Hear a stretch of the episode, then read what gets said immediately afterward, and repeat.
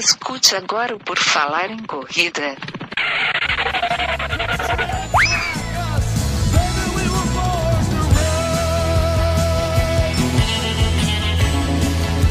Are you ready to run?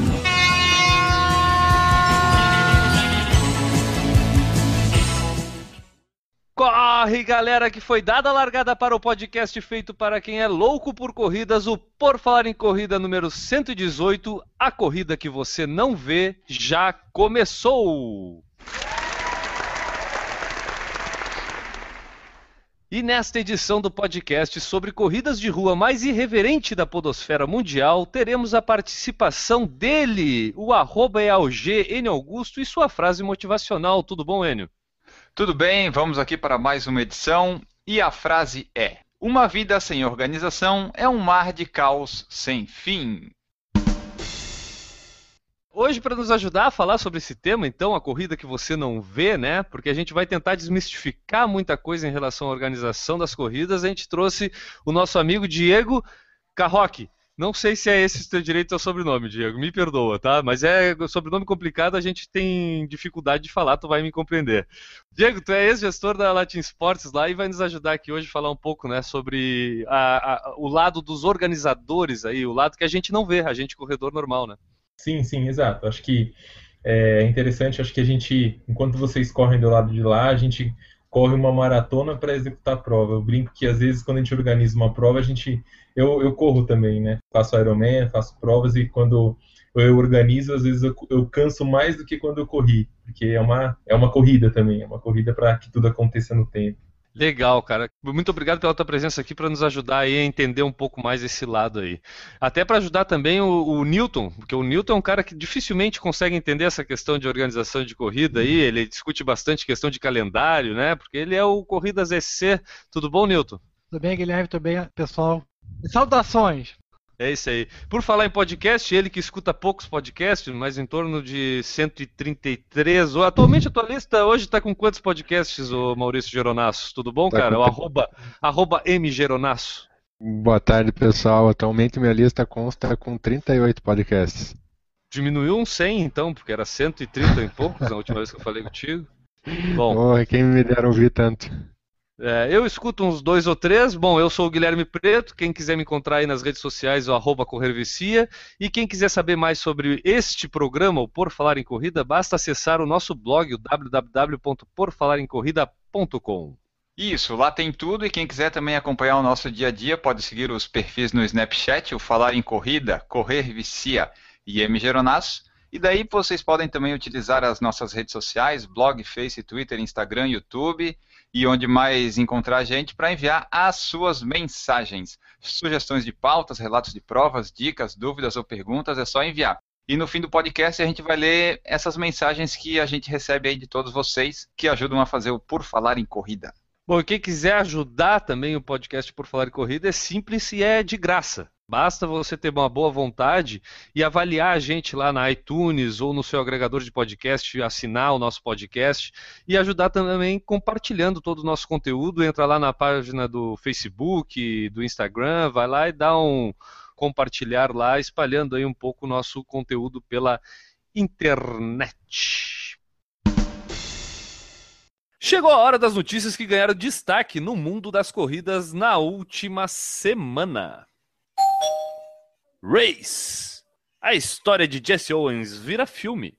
Jesse Owens participou dos Jogos Olímpicos de Berlim em 1936 e consagrou-se como maior medalhista daquela edição por ganhar quatro medalhas de ouro, nos 100 e 200 metros rasos, no salto em distância e no revezamento 4 por 100.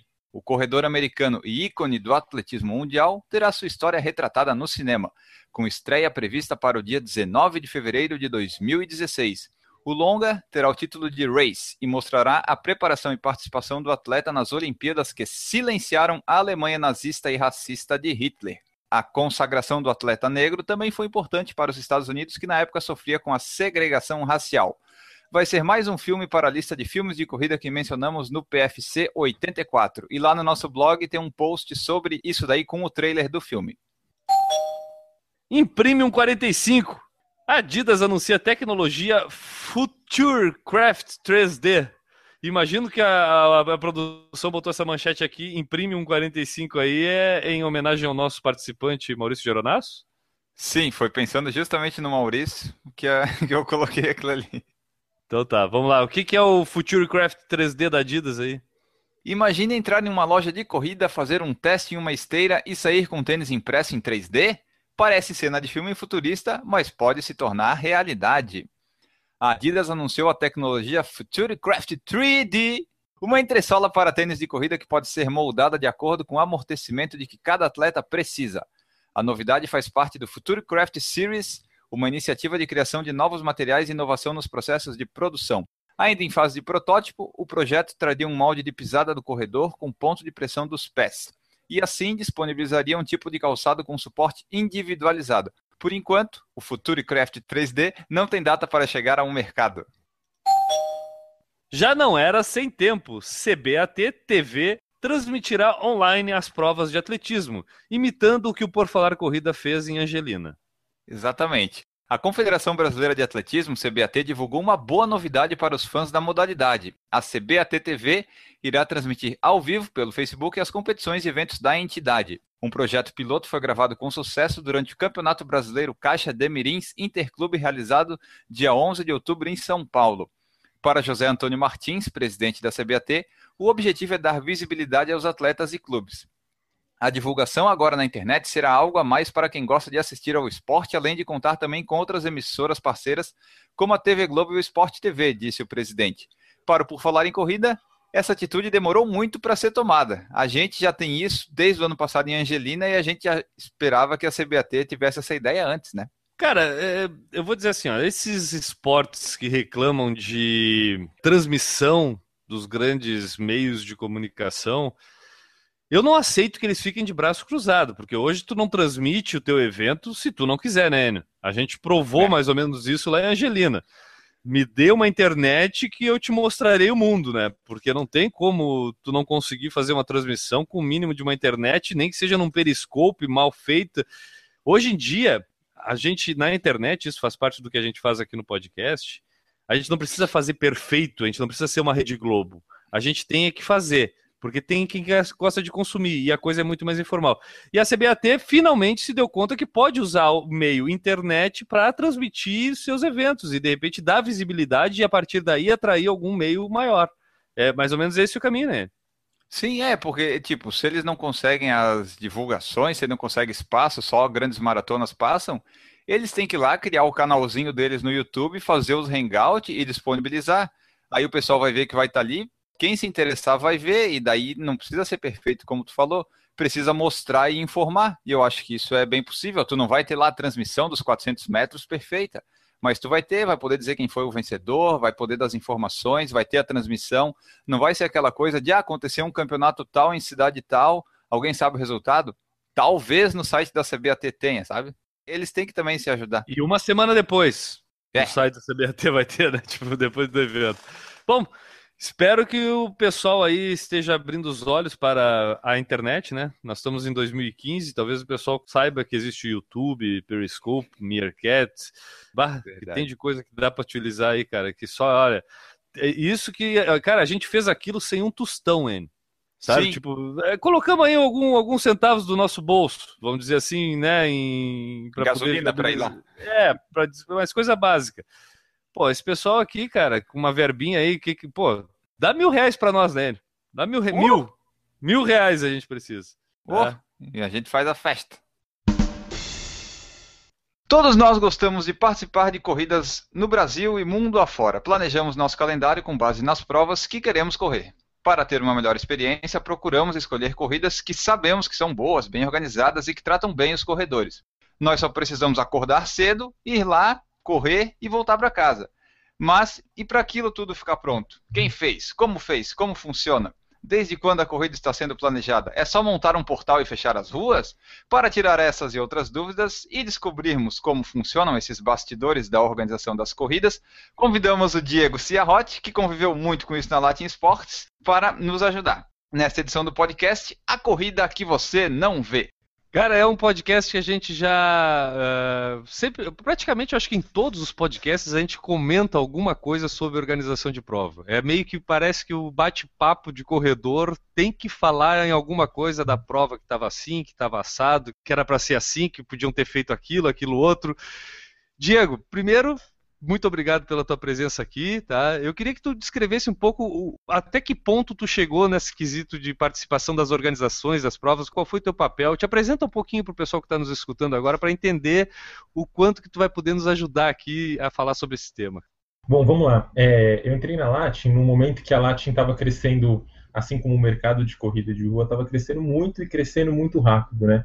Então a gente teve um crescimento grande aí de de 2012, a gente organizava mais ou menos 30 provas.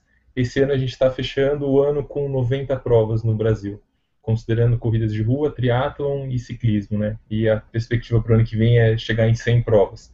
Então a gente tem prova todo final de semana, mais de uma prova por fim de semana. E chegou num estágio que era inviável a gente controlar as provas por planilha Excel e por e-mail. Ela precisa de um profissionalismo, né? Assim como qualquer outra empresa, como qualquer outra profissão, a corrida de rua para a gente é um, é um negócio, é, é uma, uma empresa que precisa é, se sustentar e viver como qualquer outra, né?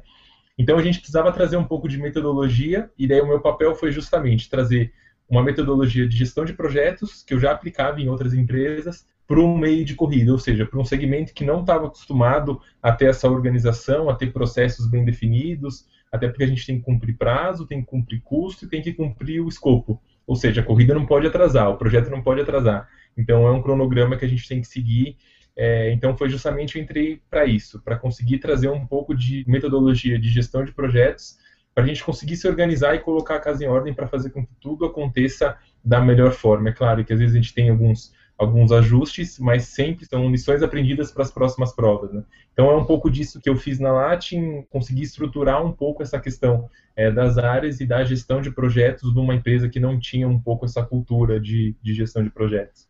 Pô, é, isso é, já me deixa feliz saber que existe essa preocupação, porque isso demonstra um crescimento realmente, né? Porque a gente vê que o mercado de corridas no Brasil é, veio muito daquela corrida de associações, né? Até o Newton, de repente, pode falar. Newton, era muita questão de associações e a gente viu a, essas organizadoras de provas mais profissionais entrarem no mercado. Só que também muitas demonstravam não ter esse profissionalismo.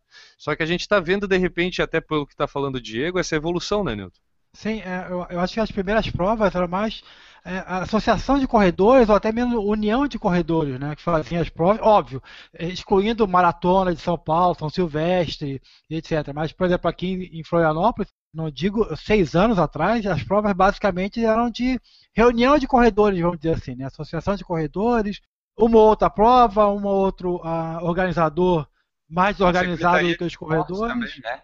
Oi? Secretaria de Esportes, é verdade. Acho que a Secretaria tinha bastante. Né? E aí começou a aparecer as provas, vamos chamar de profissionais, né? Da Latin, da Ativo, de outras organizadoras. E aí essas, essas associações foram perdendo um pouco de espaço né? E criando também, na realidade, um outro espaço que é o espaço de corridas menores, né? mais de bairro. Mas é, é muito bem-vindo essa organização. Maurício, uh, em Curitiba também era assim, com associações. Aqui em Florianópolis a gente conhece a Corge, a Corsul, não sei se o Enio e o... Tinha a Corpolis na época do Zeca lá da... Isso. Sim. Corpolis. Em Curitiba era assim também, Maurício? Aqui nunca teve muita questão de associação, né, Guilherme? Aqui gira muito em torno das assessorias, então a gente não vê muito essa influência de, de associações aqui em Curitiba. A gente sempre teve uma, uma dificuldade muito, a questão que a nossa altimetria aqui não, não é propícia para muitas provas que poderiam vir para a cidade, né? Fora a dificuldade de conseguir trazer algumas provas aqui com liberações de prefeitura e CETRAN, Outros empecilhos que, que o pessoal desistia de montar uma associação porque dava muito trabalho para realizar uma prova, provavelmente em Curitiba. É, acho que aqui o pessoal é muito chato, né? Já acho que as próprias pessoas que queriam montar a associação já não se entendiam, né? É, vamos deixar claro que é, o, que é o Maurício, que é de Curitiba, que está chamando o pessoal de Curitiba de chato, tá? Não sou eu. É. É, mas, Diego, essa visão, é, tu percebe essa evolução mesmo assim, e a gente de repente pode ter esperança de a gente ter provas de padrão norte-americano, aquelas provas que a gente vê e sonha lá, que a gente vê nos Estados Unidos, acontecendo aqui no Brasil mais adiante com esse caminho de gestão melhorada aí das organizadoras? Tu acha que pode acontecer isso no Brasil aqui? Sem dúvida. É, eu acho que é, foi muito interessante essa época romântica, né, da corrida de alguns anos atrás, que as coisas funcionavam de uma forma de uma gestão mais amadora, mas ao mesmo tempo mais próxima, sem tanto sem tanta burocratização na corrida, né? Eu acho que foi uhum. uma parte, parte essencial para que a corrida crescesse. Mas ela chegou numa dimensão hoje, é, eu falo aqui de São Paulo, né? Em São Paulo, só na cidade de São Paulo, não no estado, na cidade, a gente tem quatro corridas de rua por fim de semana. Então é uma logística gigante. Então, com quatro provas na cidade todo domingo, é, a gente precisa se reestruturar e aí as coisas tomam uma dimensão muito maior. Para vocês terem uma ideia, hoje no órgão de trânsito aqui de São Paulo, que é a CT, eles criaram uma célula, uma subempresa da CT que cuida só de corridas de rua. Então, é, a gente precisa contratar os staffs que estão preparados, que são pessoas da CT, é, pessoas de trânsito formados para trabalhar em corrida de rua. Então, já chegou no nível que, assim, a gente precisa ter essa burocratização, senão vira bagunça. E até por uma questão de segurança mesmo. É, não dá para qualquer pessoa sair fazendo uma corrida hoje sem ter uma estrutura mínima de ambulância. Então a gente tem que seguir um padrão que eu tenho que ter é, X ambulância a cada mil corredores. Então eu preciso ter ambulância com UTI, eu preciso ter um médico na ambulância, eu preciso ter um enfermeiro, e eu preciso ter uma infraestrutura muito grande. Eu tenho que ter sete copinhos e meios de água por corredor. É, então a gente precisa seguir uma série de normas que se a gente não tiver esse controle, esse processo, a gente não, não, não consegue evoluir. E daí justamente esse ponto. É importante essa burocratização para a gente conseguir crescer e chegar num padrão internacional, né? É, eu entendo que a gente ainda está um pouco longe, principalmente das maratonas, que a gente ainda não tem um padrão que a gente gostaria, até um pouco da cultura, né? É, o brasileiro corre muita maratona, mas ele corre mais maratona fora do Brasil do que as maratonas aqui do Brasil. Isso, é, está mudando, tá mudando um pouco. Eu acho que a crise vai ajudar a gente a trazer pessoas para cá, para correr mais aqui, então as pessoas não vão sair mais tanto. E acho que é um pouco do nosso papel buscar esse padrão internacional. A gente já consegue atingir um pouco isso com as provas do Ironman. As provas do Ironman, para quem não conhece, é uma prova de triatlon longa que a Latin organiza também e a gente segue um padrão muito forte internacional, até porque a gente tem um, um, processo a seguir, né? Então a gente tem uma receita de bolo que é padronizado da marca Ironman no mundo todo. Então eu acho que isso a gente, no triatlon a gente já conseguiu chegar nesse patamar por ter essa chancela internacional. Mas para as maratonas eu acho que é um caminho sem volta a gente conseguir evoluir cada vez mais para chegar nesse padrão também. Em relação a essa questão que tu mencionou sobre a TSET em São Paulo, a burocratização em relação às liberações do município para poder realizar as provas. Isso é comum em todas as cidades em que a, Latin, pelo menos que tu pode falar para a gente, é, realiza, existe essa, burocratização e o quanto isso onera é, preço de inscrição ou a dificuldade de poder realizar uma prova. O Maurício citou, por exemplo, Curitiba, que é uma cidade que de repente tem muitos problemas de liberação em relação à prefeitura. A Latin não realiza mais provas em Curitiba porque Curitiba é uma cidade difícil em relação a isso. Tu tem como de repente dar uma é, explicada para a gente em relação ao quanto isso prejudica a, as organizadoras, essa burocratização das cidades, dessas liberações? Sim, é, isso em algumas cidades acaba atrapalhando bastante. Vou falar especificamente de Curitiba, já que você citou. Uhum. Curitiba é o contrário. Curitiba acaba nos ajudando bastante e incentivando justamente pela questão da maratona, né? Então nós organizamos hoje a maratona de Curitiba e mais duas corridas da Track and Field a gente direciona de algumas formas. Primeiro, a gente faz uma pesquisa de mercado, então a gente contrata uma agência, faz uma pesquisa com os corredores do Brasil inteiro e entende onde a gente tem um público mais focado para um tipo de prova. Então, eu não vou colocar duas maratonas na mesma cidade, eu não vou colocar uma, uma maratona e uma meia num período muito curto na mesma cidade, então a gente vai trabalhando o calendário do Brasil de acordo com a disponibilidade do calendário da cidade e com o público, né? principalmente com o público, onde a gente entende que tem é, um público que é o nosso perfil. É, falando de perfil, o, o, público da Latin hoje, o que a gente busca não é tanto a quantidade de atletas, e sim mais a qualidade dos atletas que a gente atende. Então, as nossas provas não têm 10 mil pessoas e nunca vai ter. É, o nosso público é, é, a gente preza muito mais pela qualidade da entrega que a gente vai ter com esse corredor. Então, a nossa prova tem 2 mil participantes, porque a gente quer limitar 2 mil participantes. É claro, ele vai pagar às vezes um pouquinho mais caro numa inscrição, vai, é, mas ele vai conseguir tocar a buzina e ele vai conseguir largar, ele não vai esperar 20 minutos andando para conseguir correr, entendeu? Então, tem alguns serviços que a gente prefere trabalhar dessa forma. A gente vai ter o circuito track and field, iria sempre associado a um shopping. Então, você vai ter o estacionamento do shopping, não vai precisar parar na rua e pagar para o flanelinha, você vai poder usar o banheiro do shopping, não o banheiro químico. Então, a gente preza muito mais pela qualidade e não tanto pela quantidade. E isso faz a gente direcionar as nossas provas para onde a gente entende que tem esse público.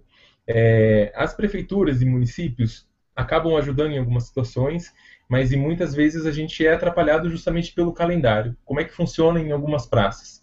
É, chega nessa época do ano, a gente tem que disponibilizar o calendário para o ano que vem. Então a gente já montou todas as provas, todas as datas que a gente quer, entendendo que a gente balanceia um pouco de acordo com o perfil e com o que a gente entende que faz sentido para as provas, né, para as corridas. E disponibiliza isso para a federação local e para a prefeitura. Só que nisso, todas as outras organizadoras de rua fazem a mesma coisa. E em algumas situações a prefeitura aprova é, de uma forma meio aleatória. Então acaba correndo duas provas grandes no intervalo de uma semana, que acaba prejudicando quem corre. É, então, às vezes, quando tem duas provas grandes na mesma data, eles aprovam uma das provas, porque senão vai ter um impacto muito grande na cidade no trânsito, e daí joga uma outra prova para uma data futura.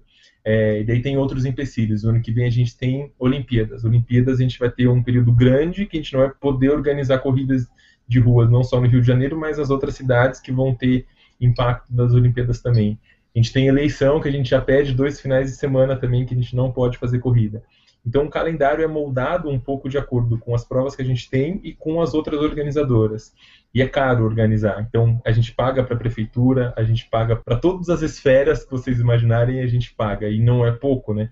O pessoal reclama corrida de rua tá caro, tá caro, mas é, o que a gente paga também tá caro, né? Para vocês terem só uma referência, eu não sei se vocês já correram aqui em São Paulo alguma vez. O Enio, Alguém de vocês já correu? Ah, duas Aonde você correu? A Golden Fork você fez no, no Jockey, né? Isso. Para vocês terem uma ideia, para a gente fechar o Jockey e aquele entorno onde é a corrida da Golden Fork é aproximadamente 120 mil reais.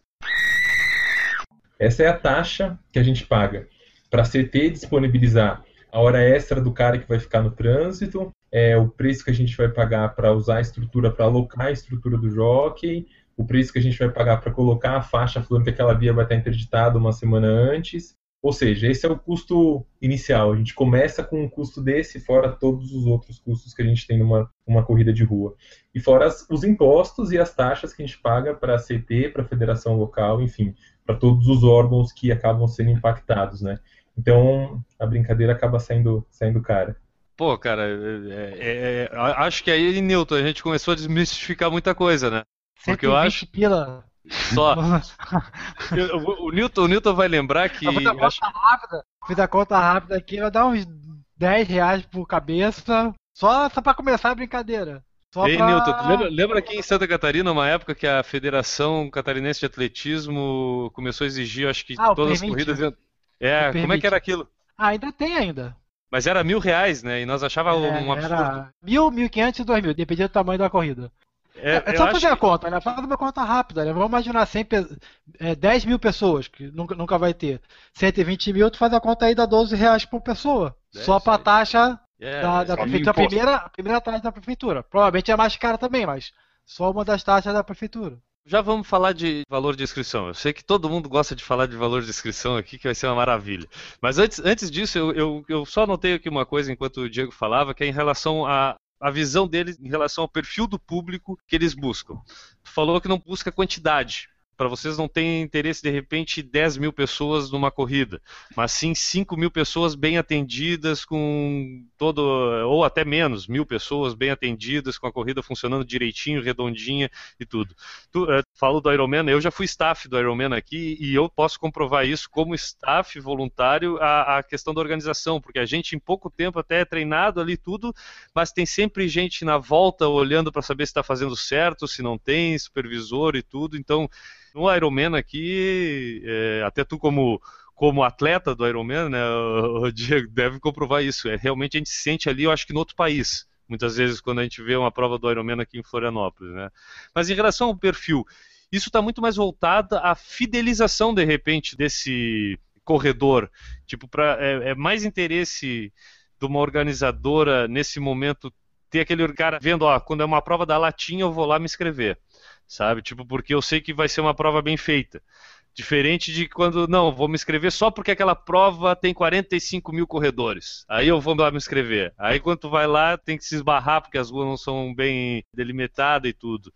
Eu acho que é, é, é por esse lado. É, a minha pergunta é o seguinte: vale mais a pena ter a fidelidade e ser visto como um bom organizador, mas de repente não ter um lucro tão grande? Porque aí eu acho que está muito relacionado também à quantidade ao lucro da empresa, né? Tipo, uhum. porque eu ter 45 mil pessoas pagando 200 reais para correr uma corrida, eu vou ganhar mais do que eu ter mil pessoas ganha, pagando 200 reais para correr uma corrida. Mas essa fidelidade vale mais a pena? É, é, nem sempre você ter mais gente, você tem um lucro maior, porque em muitas situações, às vezes, o que paga uma corrida são até mais os patrocínios que a corrida traz do que a inscrição. Então, a gente vai um pouco nessa questão também, é, de trazer patrocinadores que tenham alguma sinergia com o nosso público, não só um patrocinador porque ele está investindo na prova, mas um patrocinador que vai agregar e vai falar diretamente com o público que a gente quer atingir naquela corrida.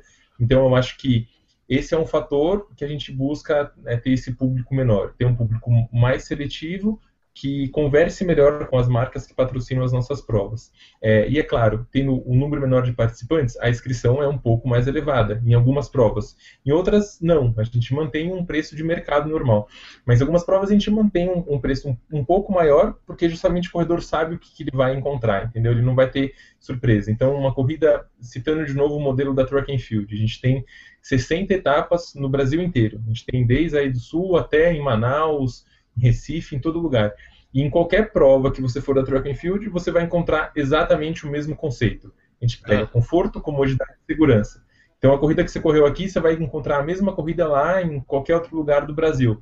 É a mesma camiseta, a camiseta é a camiseta da Track and Field, o, o, o melhor modelo de corrida da Track and Field é um kit da Track and Field, então você vai poder parar no shopping, é, você vai largar e vai ter uma estrutura depois de massagem, de fruta, então vale mais a pena, assim, pelo menos no nosso ponto de vista, a gente prezar muito mais pela marca da Latin, pela referência, né? Ser referência em qualidade, eu acho que isso é, acaba fidelizando muito os corredores e, e, acho que isso tem um reflexo super positivo. A gente teve esse ano é, uma pessoa que correu, a gente vai até fazer uma, uma premiação exclusiva para ela, que correu 18 etapas da, do circuito Track and Field esse ano. Então correu bastante, bastante prova. O cara viajou para correr prova.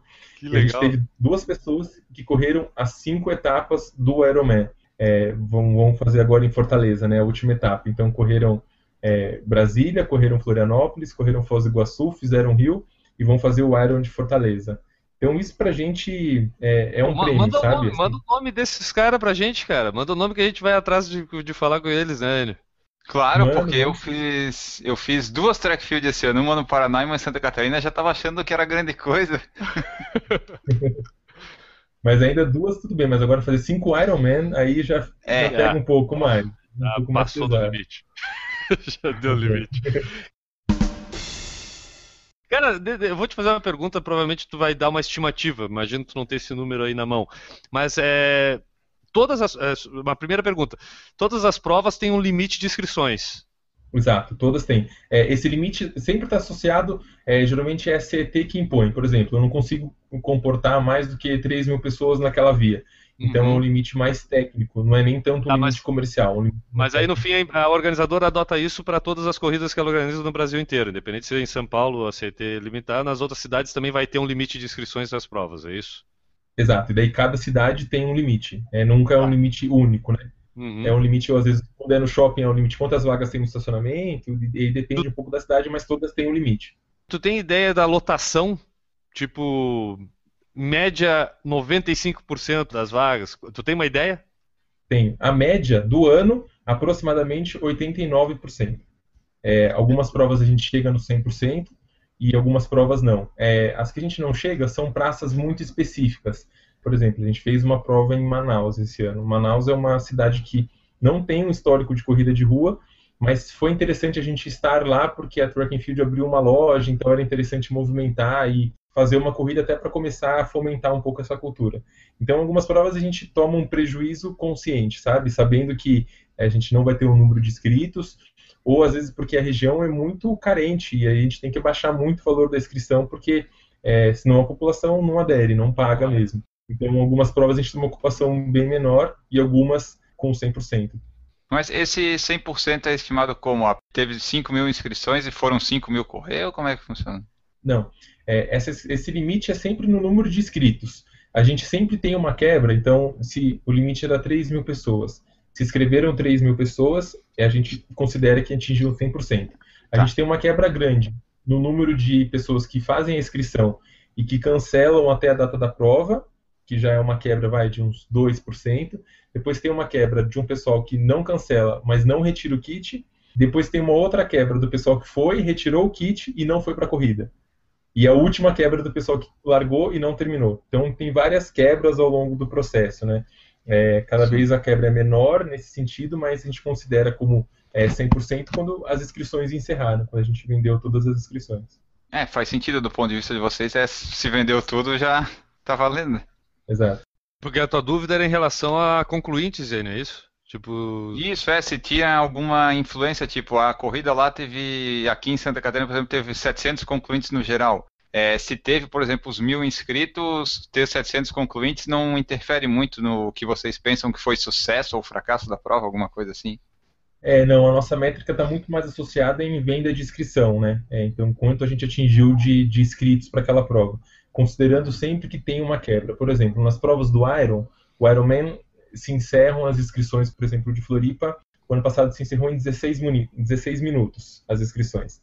A gente coloca uma gordura, então são 2.200 atletas que largam. A gente considera 2.400 vagas, sabendo que ao longo desse caminho 200 pessoas vão cancelar. Então a gente abre 2.400 vagas para largar em 2.200. Então em algumas provas a gente acaba fazendo essa conta, é, essa estimativa para entender o número de pessoas que a gente quer que larguem na prova. Então a gente vende Mas... um pouco a mais sabendo que tem uma quebra. Mas, por exemplo, na Maratona de Santa Catarina, que é organizada pela Latin eh, também, quando a gente vê 300 concluintes, 400 concluintes, para ela importa esse número da maratona ou ela olha para o número total envolvendo os 10 quilômetros, 5 quilômetros que são colocados, imagino eu, para justificar de repente grande parte do custo para a própria maratona? Porque talvez só a maratona não se pagasse. Existe esse tipo de, de... Isso faz parte, imagino, do mercado. Tu precisa de mais gente para viabilizar uma corrida e aí nisso tu agrega essas outras provas e aí para Latin o que importa é, é o somatório de corredores participando, é isso? Mais ou menos, Guilherme. É, olha só, infelizmente é do jeito que você falou. A gente tem que colocar 5 e 10 numa maratona, porque só com uma maratona a gente não consegue completar. Especificamente na maratona de Santa Catarina desse ano que você falou, a gente já estava com ela programada para uma data e já tinham atletas que já estavam se programando para uma maratona. É, e você sabe que para se preparar para uma maratona, você não, não se prepara em um mês, né? Você tem pelo menos vai, três meses, um, seis meses é um tempo ideal. É e a gente foi surpreendido é, no, no, meio do ano falando que ia ter um jogo do Corinthians e do Havaí e a gente teria que alterar a data da maratona. Então a gente teve que mexer no percurso, a gente teve que ajustar a data, então essas coisas acabam interferindo para ter um número maior de pessoas na maratona, que fogem do nosso controle e vem top-down, né? Assim, você vai ter que trocar porque vai ter o jogo do Corinthians Havaí que foi marcado para cá. Então a gente não, não tem o que fazer. É, a gente tem que se adaptar. Mas o, o, o, nosso desejo, o que a gente espera, é que cada vez mais a gente faça maratonas puras. Então, maratona pura e meia maratona pura. A gente não precisa colocar 5 e 10. Para a gente importa sim ter 300 concluintes numa maratona. É ruim. É, para a gente, é, é, tudo bem, a gente vai pensar em número, isso não vai ter tanto impacto. Mas como conceito, a gente quer maratona. É, a gente coloca maratona para ter atletas da maratona mas a gente não tem um número muito significativo ainda de concluintes numa maratona aqui para conseguir lotar uma maratona. Exceto a Maratona do Rio. Maratona do Rio coloca 5 mil maratonistas, mas é a única, né? Maratona de São Paulo também tem 5, 10, caminhada, 3, tem de tudo. Mas é difícil mesmo. É, o nosso foco é sempre focar nas distâncias maiores quando a gente coloca uma maratona. Mas a gente completa com 5 e 10 para trazer mais volume mesmo. Para justificar. Eu, eu, eu, acho isso totalmente normal, né, Enio? A Maratona Santa Catarina, se fosse ver só ela, se eu fosse organizador de prova para fazer só a Maratona Santa Catarina, eu não faria, porque dá 200, 300 pessoas só, não, não vale a pena, por enquanto, fazer uma maratona pura aqui. É, eu, eu, vou te fazer uma pergunta mais específica. De repente, será que não foi por isso que morreu a maratona de Blumenau? Pode ser. A última que teve foi a Corre Brasil, que tentou organizar, mas eles tiveram que mudar o percurso do sábado para domingo. É complicado. E era só maratona, né? O Newton, que é um cara bem informado, vai, me, vai de repente até me corrigir. Eu acho que também teve muita questão da liberação da BR lá, né, Newton? É, ia sair, ia sair de Itajaí e até Blumenau. Então, realmente é, é complicado. Eu acho que é isso aí que o, o Diego está falando. Maratona de Blumenau, por melhor que ela seja, mais organizada que ela seja, vai ter 300, 400 participantes e lamos beiço, quer dizer, é completamente inviável economicamente sem patrocínios fortes, principalmente de governo, né? A prefeitura de Blumenau quer fazer, o governo do estado quer fazer, é diferente. Iniciativa privada não é viável não. Já que tu tocou na palavra patrocínio e o Diego já tinha dado uma abordada nisso, eu vou fazer uma pergunta para ele em relação a isso.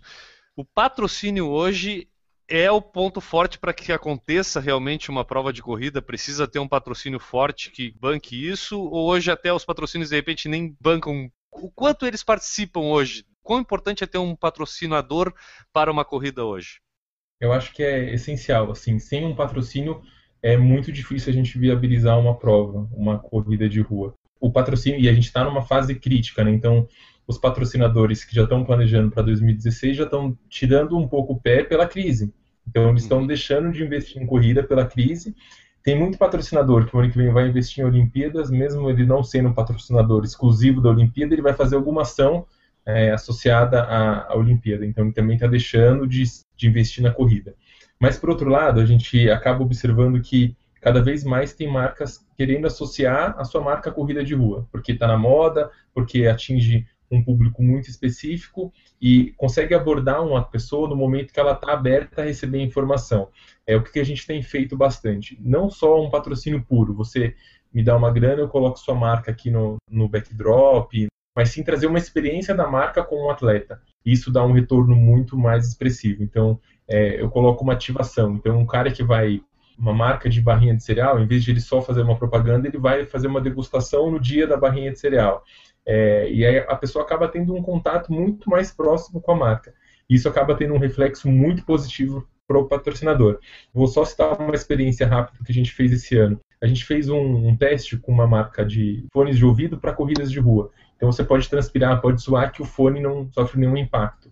A gente disponibilizou um test drive antes da corrida para todos os corredores que quisessem. Eles pegaram esse fone, testaram na prova e no final eles podiam comprar porque a loja do shopping já estava aberta para quem quisesse adquirir aquele produto. 30% do faturamento daquele fone do mês foi nesse dia da corrida. Então, acho que cada vez mais a gente está buscando trazer experiências de marca com corrida de rua, porque é um momento crucial que o cara está aberto a receber informação, o cara está feliz, a endorfina subiu, né? Então, acho que é um momento legal. Então, o patrocinador hoje é essencial, mas o apoio do governo e as inscrições são importantes também. Do governo, acho que é, acaba sendo mais importante, né? Não só o governo, mas todas as esferas públicas e privadas que acabam interferindo, acho que são importantes também. Mas, tipo, é, a gente pode dizer que o preço da inscrição depende do quão o patrocinador colabora ou investe naquela corrida? Tem ligação direta essa questão de ter um, um patrocinador forte e a corrida, de repente, ter um valor mais baixo? Não necessariamente, porque o, o, valor da inscrição está associado muito mais a todos os serviços que a gente entrega e não simplesmente só aos custos, né? Então, não está associado diretamente, mas é, de certa forma, se a gente tem bastante patrocínio, acho que isso pode acabar refletindo em algumas inscrições, que foi o modelo que a gente fez esse ano com as maratonas. A gente tem nove provas de endurance na LAT, então são cinco maratonas e quatro meias maratonas no Brasil. E a gente teve um patrocínio incentivado grande da Caixa. Então a Caixa entrou como um patrocinador master para todas essas provas. E o que a gente fez, como a gente teve esse patrocinador, a gente colocou um kit mais econômico com valor mais baixo para conseguir atender as pessoas. Então aí a gente acabou atingindo um pouco dos dois públicos. Teve uma reação muito boa, a gente colocou uma corrida a 50 reais, com camiseta e com uma sacola, mas com preço mais acessível para quem está começando a correr e principalmente para desmistificar um pouco a questão da corrida ser cara e tirar um pouco dos pipocas. Então, muita gente falava de corrida de pipoca porque a inscrição era cara, então tá, então tá aqui, inscrição a 50 reais, um preço justo, para você não correr de pipoca, que é um ponto muito polêmico e que a gente está sempre na luta. Mas aí, aí, como é que faz, Maurício? Maurício, a, a, me, me, explica uma coisa, cara. Como é que faz? O cara, a organizadora tá, nós não queremos, mas, pô, os pipoca reclamam que corre de pipoca por causa que o preço é alto. Aí a organização vai lá e então tá, então nós vamos dar um jeito, vamos tentar fazer um precinho mais baixo pro cara pelo menos não dar essa desculpa. Aí tem corrida de graça em Curitiba, de, de, graça, de graça, né? De graça, custo zero, zero reais. De repente só a gasolina para ir até o lugar para correr, tá? Já teve que pagar alguma coisa. Mas aí o cara corre de pipoca, né, Maurício? Como é que faz? Esse é um assunto que cada dia me revolta mais, cara. Tipo, hoje a gente teve uma corrida aqui em Curitiba onde a inscrição era a partir de 25 reais você olha a largada, você já conta pelo menos 20, 30 pipoca. É brincadeira, né? Não tem como, né? É, eu não consigo. Isso aí é um assunto que é, é melhor eu ficar quieto para não dar processo. Então tá, então fica quieto. Só, só pegando esse, esse, esse bonde aí, Guilherme, esse questão da, da, do preço da corrida, né? Eu já falei com vocês, o Diego talvez não saiba. Uma vez eu fiz uma pesquisa no site, lá no Corrida DC, qual o preço você pagaria por uma corrida, uma meia maratona, é, com camisa de poliamida, Gatorade a cada 5 km, água a cada 3 km, medalha com data, não sei o que, fita, não sei, com tudo que você possa imaginar. E botei várias faixas de preço, qual o preço que você acharia justo pagar? Né, de 30 a 40, 40 a 50, 50. Muita gente falou de 30 a 40 reais e muita gente falou que 30 a 40 reais ainda era caro, que era o, a faixa menor era de 30 a 40 reais. Ou seja, é outro planeta, né? A pessoa vive em outro mundo. O, o Diego, o que, o que, que é o, o, Vamos dizer assim, o que, que mais impacta no preço de uma inscrição para a organização? O kit, a medalha, os custos para licenciamento com prefeitura. Qual o item tu pode apontar assim, ó, esse item aqui é o, o que faz o preço ser assim, assado? Um, um dos principais é o kit. É, para vocês terem uma ideia, um kit da Truck Field hoje, então, se você for na loja e comprar, hoje uma prova da Track Field custa, vai, em média, 100 reais, que você ganha uma camiseta, uma viseira, uma meia e a sacola, que é um kit normal, nada muito diferenciado, mas se você for comprar esses quatro itens separados numa loja da Track Field, você vai gastar no mínimo 240 reais. Uma camiseta com tecido, só a camiseta já é uns 70, 80 reais. Então, é, o kit é uma coisa cara. Mesmo para gente que tem um preço de custo, é uma qualidade superior, então a gente acaba pagando é, mais caro por isso. Então o kit é uma coisa que onera bastante as inscrições. É, staff também, a gente precisa ter muito staff numa prova.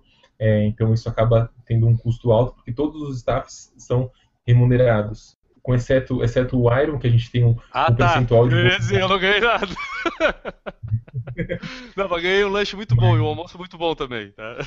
Já que você tocou nesse ponto, a gente teve o Iron agora do Rio de Janeiro, estavam cadastrados 70 voluntários. Adivinha quantos foram? Ah, isso acontece pra caramba. Aqui aconteceu no dia que eu fui ali, também faltou gente pra caramba. Se tivessem 10, estava bom. Foram quatro. Quatro voluntários. No Iron, a gente precisa de no mínimo mil pessoas trabalhando, então quatro voluntários não, não, representam muita coisa. Então, o custo de um staff acaba sendo, sendo bastante caro é, as taxas que a gente paga e os impostos. Eu acho que isso também acaba onerando bastante. E tem toda uma outra questão. A gente fala, a gente estava falando de pipoca agora. A gente paga um seguro para cada atleta que vai correr. Então, cada atleta que corre está assegurado. A gente tem que ter uma ambulância. Uma ambulância custa caro. Para você ter uma ambulância com um TI, com um médico lá, não custa nada barato, sabe? Então, são custos que estão meio que invisíveis, que a gente paga para não usar, mas que acabam onerando bastante a corrida. Então, já aconteceu casos da gente ter que atender um cara que estava correndo de pipoca, que passou mal no meio da prova, e a gente atendeu. Mas isso acaba atrapalhando bastante. O dimensionamento que a gente faz. Então a gente dimensiona a água e o Gatorade para duas mil pessoas. Aparecem 3 mil. E daí depois pode faltar água para o cara que pagou. E o cara que foi de pipoca tomou água do outro. Então, são, Não, e tem o custo moral, que... o, custo moral para a organizadora, porque até o cara que ficou sem água, que estava inscrito, perceber que é por causa de um pipoca que ele não tomou a água, ele botou a culpa na, na organização. E aí esse cara vai no boca a boca começa a falar mal da organização que faltou água. E depois tu descobre que não, pô, é porque tinha um monte de pipoca correndo. É, o pipoca a gente percebe que ele é uma das partes do custo, né? Tipo, ele, ele encarece a coisa pra gente também, né? Exato, infelizmente, assim, eu vejo os nossos amigos aqui da ESCOM na São Silvestre. São Silvestre largam 30 mil inscritos, mas tem no mínimo o dobro de pipoca. Então eles têm que dimensionar a prova para 60 mil pessoas. É uma coisa insana, assim, da gente é, calcular. E se bobear esse pipoca, ele vai pegar a medalha, porque ele está com o número de de uma corrida que ele fez anterior, ele vai falsificar um chip, ou seja, e é, é, difícil a gente controlar, é claro que a gente controla, mas é muito mais do bom senso. Eu acho que é uma questão cultural, né? A gente tem que educar as pessoas para elas entenderem qual é o impacto de correr. Tá bom, a rua é pública, a rua é pública, mas a gente pagou para fechar naquele período para dar toda a mil, segurança né? para os atletas. Exato. Então acho que é, é uma cultura que está mudando um pouco de, de até contar com a ajuda de vocês para disseminar isso, porque isso é o que acaba mais atrapalhando é, tudo, tudo no que a gente faz de, de corrida de rua, o pipoca acaba influenciando muito negativamente. Eu tinha falado pro Enio que nós não ia tocar muito no assunto de pipoca, mas é impossível a gente não falar é. disso. Tipo, porque, é, até falando assim, numa da maratona de Santa Catarina, eu presenciei uma vez um pipoca disputando posição com o cara que estava para chegar. E o cara que estava chegando inscrito, ele correndo desesperado, vou perder a posição. E o cara que tava disputando com ele era pipoca, cara. Tipo, é. é o tipo de coisa que, olha, a gente vê por aqui. A, a gente fez um programa recente sobre a viagem do Maurício para Orlando e o Maurício participou de algumas provas é, por lá. E ele mencionou, né, Maurício, lá as ruas fechadas, né? E incrivelmente ninguém achando que estava no direito de poder usar a rua, porque ela estava. Né, foi mais ou menos isso que tu escreveu lá no blog, né, Maurício? É, é, isso aí eu coloquei como uma questão cultural, né? É uma questão que de educação, vamos assim dizer. Porque que nem hoje, na prova que eu citei hoje aqui em Curitiba com inscrição barata, daí eu pego postagem no Facebook de gente se gabando, hoje é dia de pipocar na prova X. Ah, é brincadeira, né? Isso aí acho que. Bom, não é à toa que nosso país está desse jeito. Tá, é o seguinte, que ele falou ali da, do kit e tal, a, o negócio do kit básico que teve a reduzida, a gente até elogiou aqui no Por Falar em Corrida nas edições passadas, né, que a meia maratona tinha opções e tal, mas daí sobre o kit, existe a possibilidade de em algum momento fazer uma prova que te ofereça a opção de não ter o kit? Isso diminuiria o valor da inscrição ou isso é meio que relevante ter o kit ou não ter para o valor? Porque, tipo, para mim que já tenho 30 mil camisas, um monte de coisa, se eu tivesse só o número e o chip já tava bom, sabe? Não precisa do kit, é, não é a coisa mais importante atualmente. Tá, mas a, agora tá. confessa, né? Tinha que ter uma opção aqui pro Enio sem atum. E sem squeeze. É, né, né, mas isso fica, isso é, tá incluído. Não, legal, bacana. Existe, mas a gente tem um outro lado também. A gente precisa ter algum item no kit para ter a marca do patrocinador. É uma contrapartida que a gente oferece para eles. Então, para ele entrar, é, ele não vai entrar se ele não tiver nenhuma visibilidade. Então, por isso que é importante a gente colocar principalmente a camiseta, que é um item que você vai usar depois e vai ter a marca dele estampada. Então, a gente tem um pouco desses dois lados, né? A gente tem que flexibilizar para diminuir o custo do kit, mas a gente também não pode deixar sem nada. O que a gente está estudando para o ano que vem é entender quais itens do kit podem ser mais interessantes. A gente fez uma pesquisa já esse ano, e por incrível que pareça, é, o que o pessoal colocou, principalmente em provas de endurance, o que eles mais querem é uma camiseta, mas é uma camiseta finisher, que é uma segunda camiseta da prova. É, isso é legal. E aí é interessante, porque a gente vê gente, bastante gente falando que já tem um monte de camiseta, mas é, por outro lado, a camiseta é um. A camiseta finisher é um item que as pessoas querem, né? Então é um pouco da gente balancear e entender o que, que é mais Pô, atraente. Entrega junto pra... com a medalha. Que baita ideia! Que eu gostei. Entrega junto com a medalha. O cara chega, recebe a medalha e uma camiseta de concluinte da prova. Pô, legal. Mas, mas não, pode fazer que nem a, não pode fazer que nem a medalha, né? Que o cara faz a maratona, tem 5, 10 e a maratona. O cara completa a maratona e ganha a mesma medalha do cara que fez Era isso que eu ia perguntar também. Das, das Pô, medalhas. É sacanagem.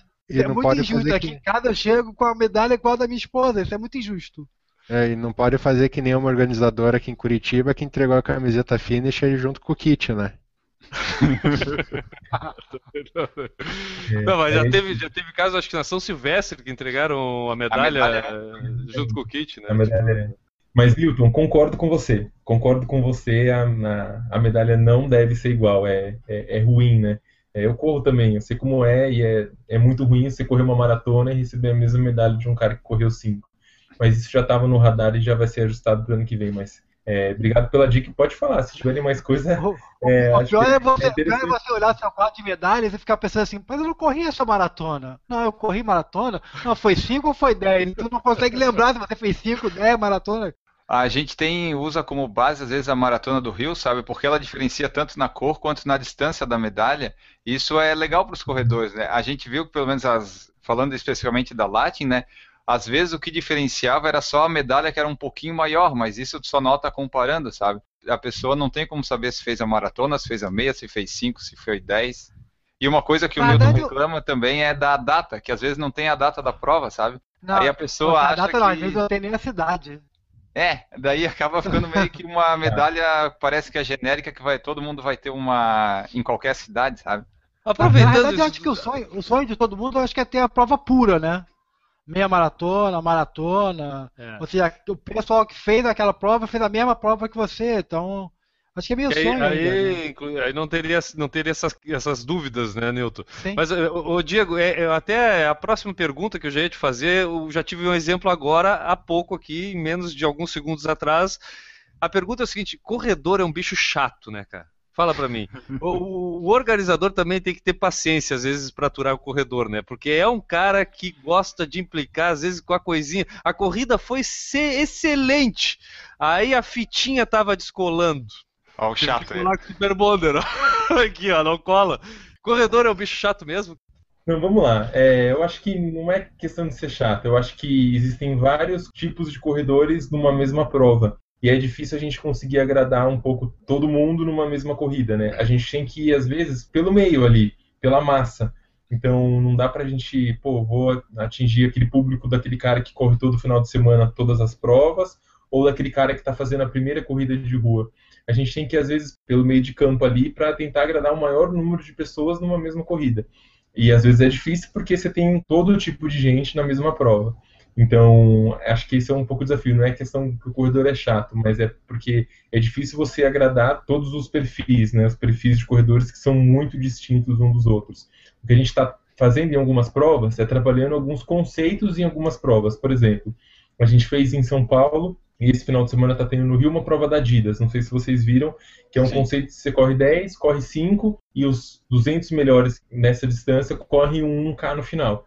Então é uma prova voltada muito para performance. Então quem vai fazer essa prova não é o cara que está fazendo a primeira prova, não é o cara que só correu cinco. Então trazendo conceitos em algumas provas específicas, é, você consegue focar e atender mais personalizado aquele público. Então acho que é um caminho que está é, tá dando certo. A gente tem feito algumas experiências nesse sentido e acaba funcionando bem. É, corrida de montanha é um outro público que a gente vai buscar atingir o ano que vem. Então, corridas de performance como essa da Adidas, uma corrida que vai ficar o ano que vem também. Então, é, acho que abrir um pouco mais de opções, até porque corrida hoje está muito commodity, né? Tem corrida o tempo inteiro. Então, o que você tem que fazer é agregar coisas diferentes, conceitos e serviços diferentes para trazer o corredor, porque senão a corrida vai ficar igual para todo mundo. Então, acho que trazendo conceitos diferentes você consegue focar melhor e trabalhar melhor de uma forma mais personalizada para cada tipo de corredor. Tá, e, e, tipo, a. Sendo chato, né? A medalha, ela influencia oh. muito se, tipo, se tu colocar lá uma, uma gravaçãozinha de 5K ou 10K, isso influencia muito no custo de fazer ela ou não? Influencia no custo, mas se é. escrever o nome é um N, vale N atrás também influencia. Aí ele pode personalizar depois, né? Tem, ah, tem, é, tem, eu também acho. Mas influencia sim, é, até porque daí você tem que fazer três moldes separados. Tem um custo um pouco maior, mas é, é um custo que é aceitável e que acho que vale a pena, porque não, vocês não foram os primeiros a falarem disso. É, eu acho que faz total sentido, principalmente quando é uma prova de longa distância, a gente diferenciar. Talvez 5 e 10 não pegue tanto, é. mas meia maratona e maratona, Sim. eu acho que. É, deixa eu... 5 e 10, tá escrito 5 e 10 já vai suficiente. O cara que 5 e 10, todo mundo já passou pelo 5 e, vai, e quase todo mundo acaba chegando no 10. A maratona e meia maratona é que é triste. O, mas, ô Diego, o, tu consegue dizer pra gente assim qual foi aquela reclamação mais chata de um corredor que tu já Boa, viu, mais absurda. tomou conhecimento? É, foi essa do Enio, por exemplo, agora? Não, não, sempre tem pior. é, a gente recebe de tudo, assim, eu acho que as corridas eram às 8 horas da manhã, a gente colocou às 7. Daí o pessoal começou a reclamar porque era 7. Daí a gente colocou algumas às 8. Daí reclamaram que estava tarde. Então acho que de horário a gente tem bastante reclamação. A gente tem bastante reclamação de tempo, de cronometragem, porque às vezes o cara corre com, O Newton. com um Garmin e o cara corre e fala que, putz, eu corri o percurso de 10 km, mas tinham 9,920, não tinham 10 Esse é erro. km. Então, tá aqui, ó, Esse tá sou aqui, eu, cara. Tá aqui. Aliás, essa, essa, olha só pra tu ver, ô Diego, vou até te interromper, desculpe te interromper, mas eu vou até te dizer que a, a última pergunta do roteiro foi uma pergunta elaborada pelo seu Enio Augusto, que te fala o seguinte: vocês buscam formas de ter uma aferição correta da distância? pois é, é muito importante. é, é, é muito importante. As provas que são da CBAT, ou seja, da Confederação Brasileira de Atletismo, não somos nem nós que, que aferimos o percurso. Vem um técnico responsável da CBAT, ele usa um aparelhinho que ele vai fazer a medição exata do percurso. Quantas provas da Latin são da CBAT hoje? Todas as maratonas. As corridas de 5 e 10 não, somos nós que aferimos o percurso. Mas as maratonas são até porque Isso explica. se um cara bate um recorde numa maratona nossa, a maratona não está homologada, a gente pode ter um problema depois. Então, as maratonas todas Perfeito. são homologadas por eles. E daí eles têm uma série de formas de medir. Então, eles fazem a medição três vezes, tiram uma média, e daí nessa média é o percurso oficial que vale. E daí o que acontece muitas vezes é o corredor que correu fazendo zigue-zague, e aí falou que o percurso tinha mais do que realmente tinha. É o cara que não fez a tangente, porque a gente mede no menor trajeto possível. E o cara às vezes vai fazer uma curva aberta pra caramba, então isso tudo tem um impacto. Às vezes o, o, o relógio do cara não está sincronizado certo com o satélite, acontece de tudo, né? Então tem várias interferências de percurso. E algumas vezes acontece de algum tipo de erro. É, é, faz parte, às vezes a gente tem que, por uma limitação técnica da CT, contornar em uma outra via. Já aconteceu, para vocês terem uma ideia de percurso, vou falar o que aconteceu esse ano. É, tinha um percurso definido para uma prova de vitória e a gente mede e faz o percurso várias vezes antes, e daí no dia da prova, é, quando é meia-noite, a gente vai e começa a fechar o percurso. Então vai começando a conear, é, fechando todo o percurso, colocando cavalete, colocando cone, montando um posto de hidratação. A gente começa por volta das 11 meia-noite a fazer isso. E chegou uma prova que tinha um caminhão no meio do percurso que estava interrompendo a via e o caminhão estava quebrado. E a gente não iria conseguir passar por aquela rua porque o caminhão estava enguiçado e não iria conseguir sair dali até a prova largar. É, a gente teve que mudar o trajeto.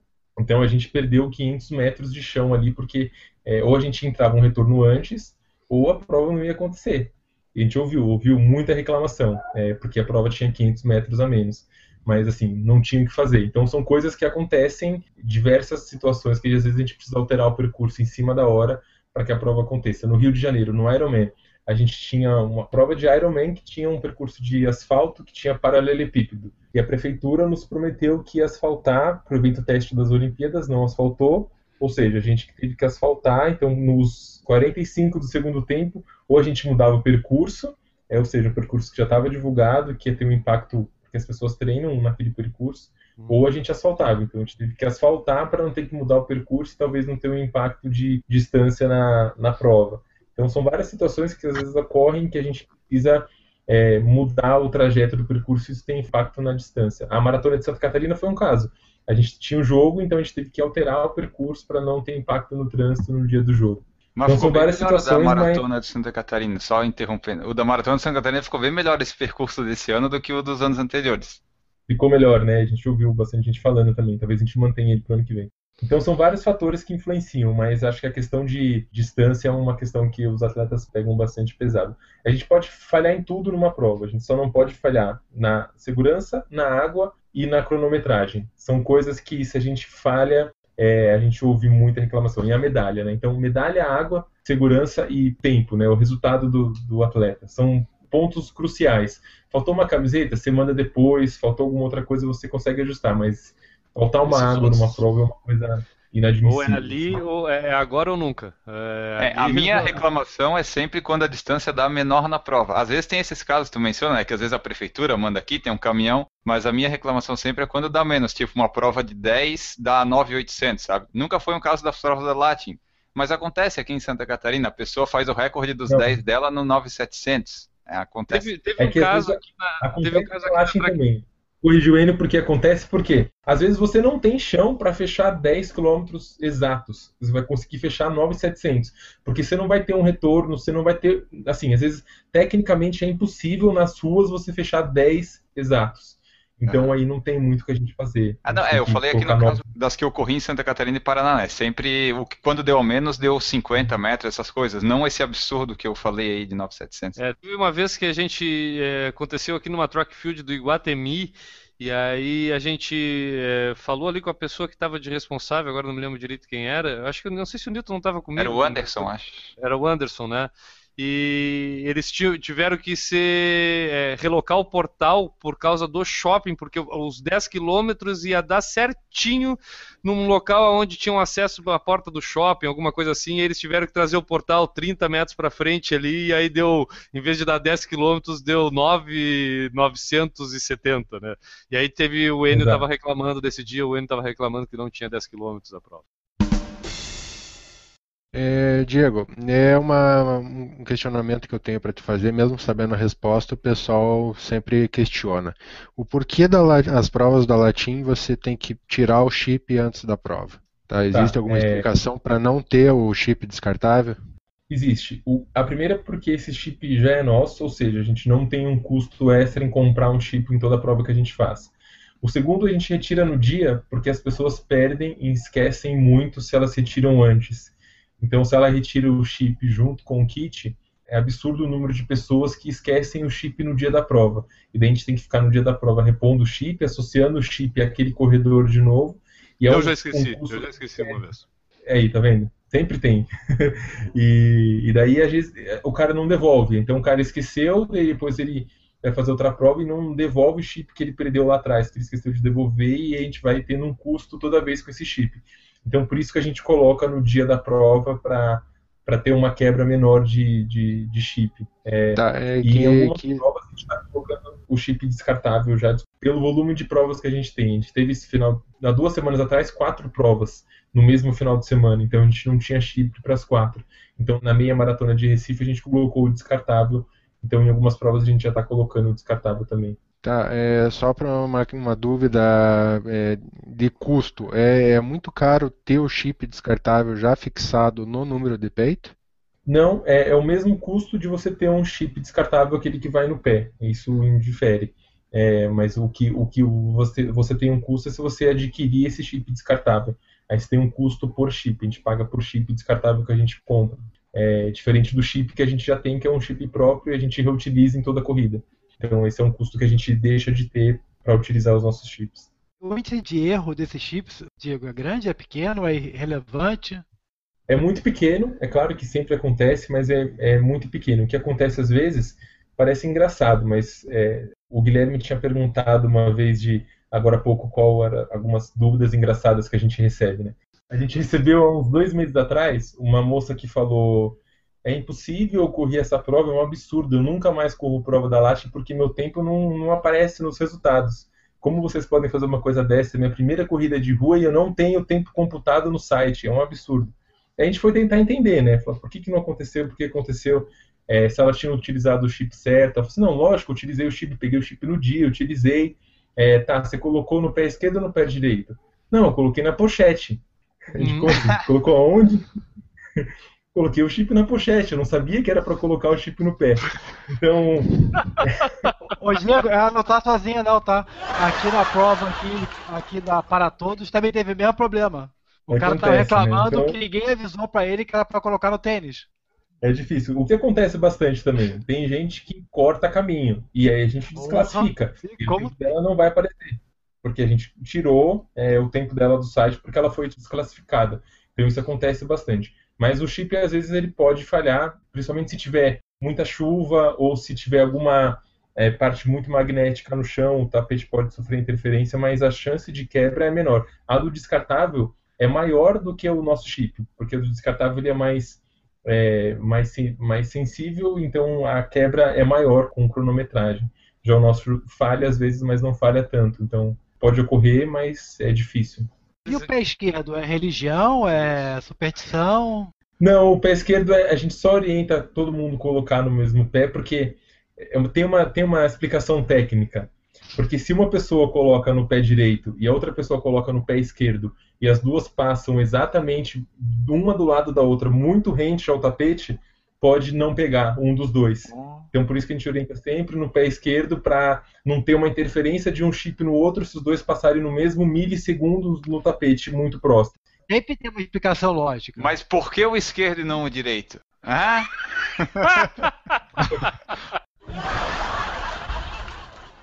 É porque provavelmente, Enio, é, isso interfere muito no recorde da pessoa, Enio, porque provavelmente a pessoa pode ser supersticiosa e todo mundo vai cruzar a linha de largada com o pé direito e o pé esquerdo passa atrás, ou seja, a última parte do corpo é que vai marcar o momento de largada do ser humano, entendeu?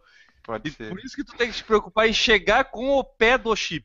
A chegada tu tem que medir ali uns 50 metros antes, tu vem medindo, Ainda vou pula, medir o pé do você chip. pula, O pulinho aquele que o pessoal dá pra foto, tu acha que é pra foto, mas o pessoal tá acertando a passada pra chegar com o pé do chip na frente, Oh. entendeu, Enio Augusto?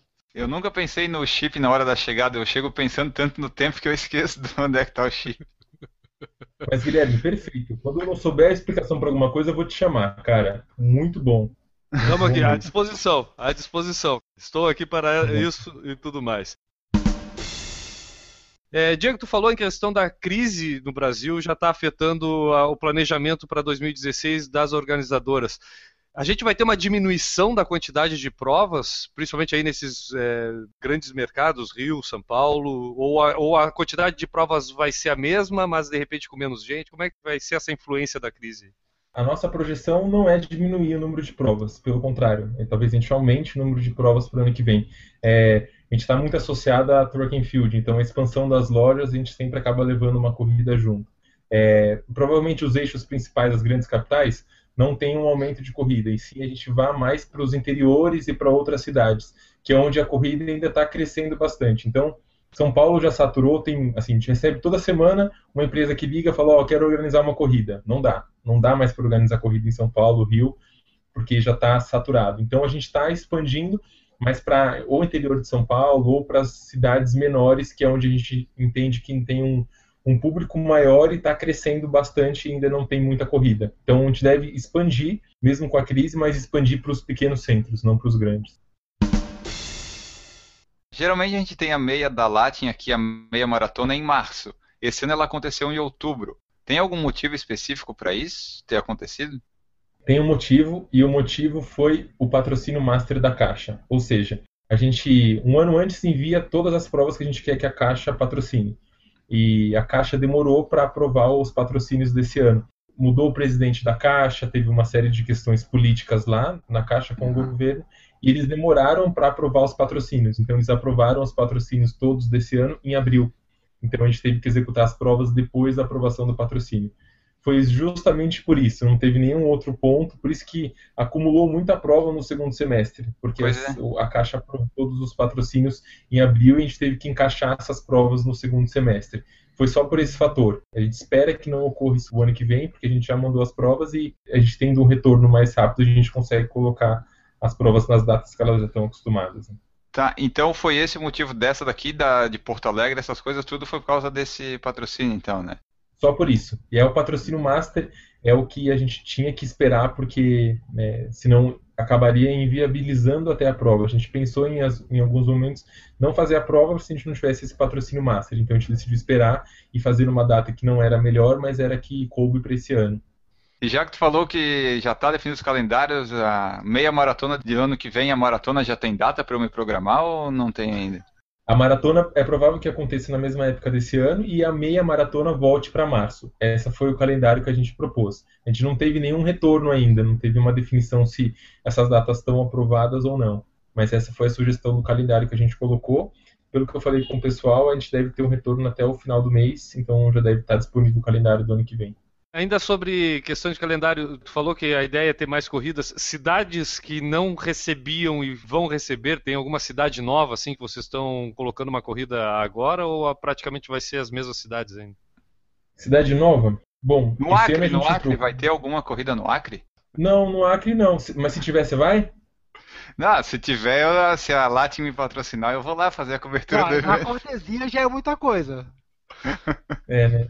Eu vou explicar a piada pro eu Diego. tenho. Diego, é que o, o Enio não acredita na existência do Acre, entendeu? Tipo, o Enio acha que o. Acre é algo de outro mundo, que não existe, que é algo fictício. Corrida eu acho que não tem, não. Não está prevista a corrida no Acre, mas que eu me lembre de cabeça, não me recordo de uma cidade muito específica, mas a gente vai colocar, por exemplo, esse ano a gente colocou um Iron no Rio de Janeiro, que era uma prova que não tinha até então. Esse ano é a primeira maratona de Fortaleza, então é a primeira prova que a gente está colocando de maratona em Fortaleza. É uma maratona de revezamento, mas tem maratona solo também, então é uma praça nova que a gente entende que tem bastante crescimento. O Nordeste como um todo está crescendo bastante em, em corridas de rua. Então, a projeção para o ano que vem é a gente ia atuar bastante em provas no Nordeste. É, Maceió também é uma praça nova que a gente começou esse ano e talvez ocorra bastante o ano que vem. Então, Nordeste, acho que não tem nenhuma cidade específica, mas Nordeste é um ponto que a gente vai atacar. E olha, e olha que interessante, porque a gente tem o podcast aqui há uns três anos já, né, Enio? Me corrija se eu tô falando errado, mas é três É, anos nós já. estamos né? na temporada 4, mas já fizemos 3 anos. Isso. E, cara, tu sabe que é interessante que a gente percebe esse crescimento do Nordeste também. Porque o que acontece? A gente recebe muitas mensagens do pessoal de lá, e geralmente quem manda mensagem é aquele pessoal que está começando a descobrir a corrida, fica interessado por tudo, pá, pá, pá, e tem lá o seu iPhone, tem o seu Android, e descobre lá que tem um aplicativo de podcast, e ah, eu gosto de correr, o que, que tem corrida? E vai lá e acha o Por Falar em Corrida. Recentemente a gente leu uma de Belém do Pará, né, Enio? Isso. Belém do Pará, chegou. mas a gente já recebeu do Recife e o pessoal interage bastante com a gente e coincidentemente vai de encontro isso que tu falou aí do crescimento no Nordeste, a gente percebe isso também aqui pelo podcast, né? Exatamente. É, E eu t- falou aqui das coisas do Recife, daí eu fiquei curioso, eu fui ali olhar. O pessoal espera algum retorno assim de uma maratona em dezembro na Bahia, porque porra, vai estar muito quente. Recorde pessoal. Recorde pessoal de aguentar temperaturas, ó, se for. É, não é só dezembro, é dia 20 de dezembro, é quase o Natal, né? Vamos passar o Natal correndo. Mas tem uma explicação, vamos lá. Eu É. derretia, eu derretia. Eu, eu, eu com 26 graus eu derreti aqui na maratona de, de Santa Catarina. A explicação específica para a Maratona da Bahia. Ela estava prevista para agora, dia 25 do 10, semana que vem. É, tava tudo certo, eu já estava com as inscrições abertas. E aí o que aconteceu? O Enem, é, dia 25, é, é claro, a gente já sabia do Enem, o Enem também já sabia, mas é, eles barraram o percurso há três semanas atrás.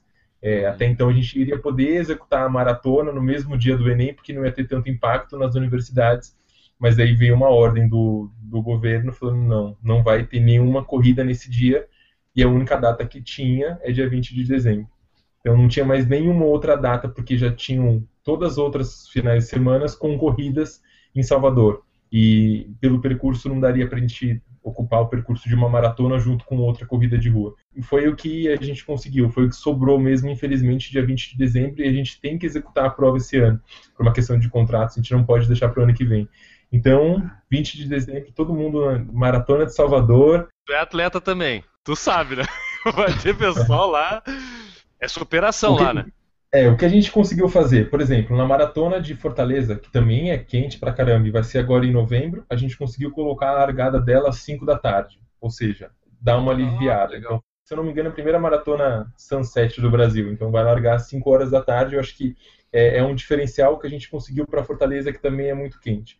Maratona da Bahia, a gente tentou fazer noturna ou então esse período mais vespertino, não conseguimos autorização do trânsito vamos largar às 6 da manhã. Então, pelo menos vamos largar uma hora antes para ver se alivia um pouco, principalmente para quem vai correr a maratona pura, não 5 e 10. Mas, por outro lado, a gente faz o Ironman em Fortaleza, é, em novembro. Hum. Então, tem gente que gosta de sofrer também. Então, é, tem um pouco dos dois lados, né? Tem Não, faz parte, de- faz parte, é isso aí. É Tem gente que vem pra Urubici fazer 25 km subindo aqui, cara, pra Uphill Marathon também aqui da Mizuno.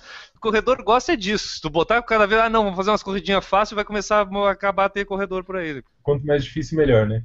É isso daí, é isso aí mesmo. No calor, eu não sei se vocês usam isso, mas a gente só viu uma vez aqui na Mizuno, na Mizuno 10 milhas de Porto Alegre, que era organizado pela Iguana, se eu não me engano. Mas é esponjinha com molhada, gelada. Eu não sei se vocês usam esses artifícios lá também, e aquele portal com spray d'água também. Ó, duas dicas, tá? A gente usa, a gente só não usa nas provas aí no sul porque o clima ajuda um pouco, então a gente não sente necessidade. Mas todas as provas do Nordeste tem, com certeza. A gente coloca esponja. É, no Iron a gente entrega no kit e no percurso. Então a pessoa já pode. Tem gente que sai para correr no Iron já com ela aqui cheia de gelo aqui atrás. E é. no percurso também a gente coloca. E a gente assim, é quatro vezes mais o número de dimensionamento de água, de gelo. Para você ter uma ideia, na maratona em Fortaleza, a gente coloca, e no Iron a gente colocou ano passado, um caminhãozinho de gelo em cada posto para não poder faltar gelo nos, nos, postos de hidratação. Então fica um caminhãozinho lá de gelo mesmo em cada posto para não faltar, né? Então é atenção mais redobrada com essa questão também de hidratação, principalmente.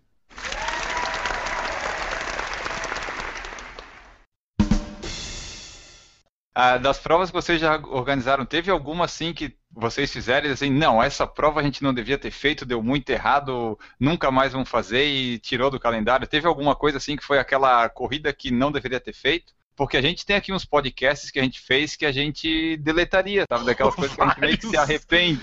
São 118, eu acho que pelo menos uns 80, né? Né?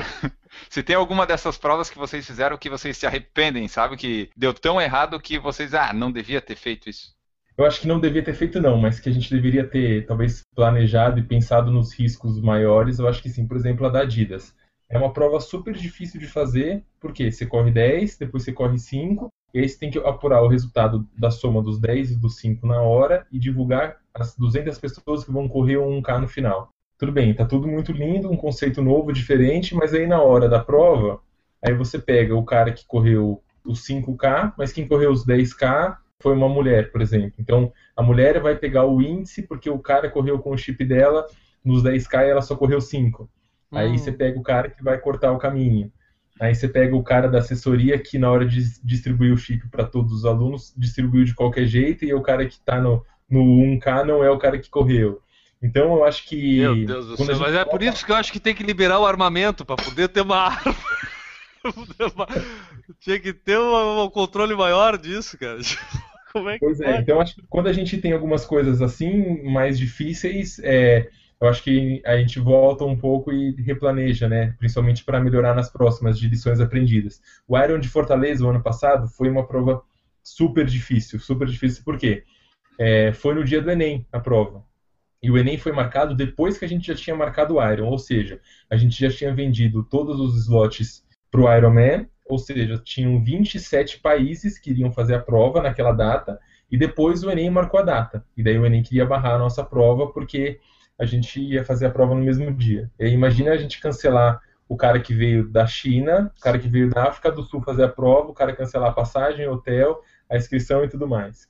E a gente recebeu uma liminar na quinta-feira da semana da prova de um promotor que queria derrubar e falou que a prova não ia acontecer. E aí acho que foi uma das provas mais difíceis de conseguir fazer acontecer. E daí a gente conseguiu a, derrubar a liminar na sexta-feira para a prova acontecer no domingo. Então acho que foi um impacto grande.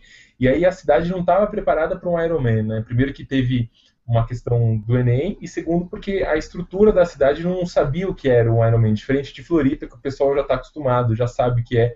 Lá, a gente estava andando no percurso, o cara queria atravessar para ir para a praia, ele pegava a grade, jogava a grade em cima do ciclista e atravessava com o carro porque ele queria ir para a praia.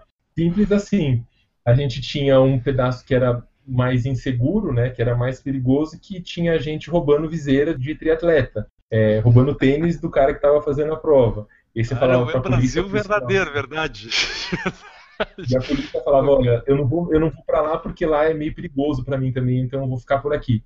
Então são assim uma série de dificuldades que a gente enfrentou que assim não que a gente não faria, mas é, acho que pensaria muito mais é, Olha, em todos os riscos para fazer. Nesse, nesse quesito de organização urbana, o santo de vocês é forte também, porque o que tem de gente que excomunga vocês aqui em Florianópolis também no dia do Iron Man é pra porra.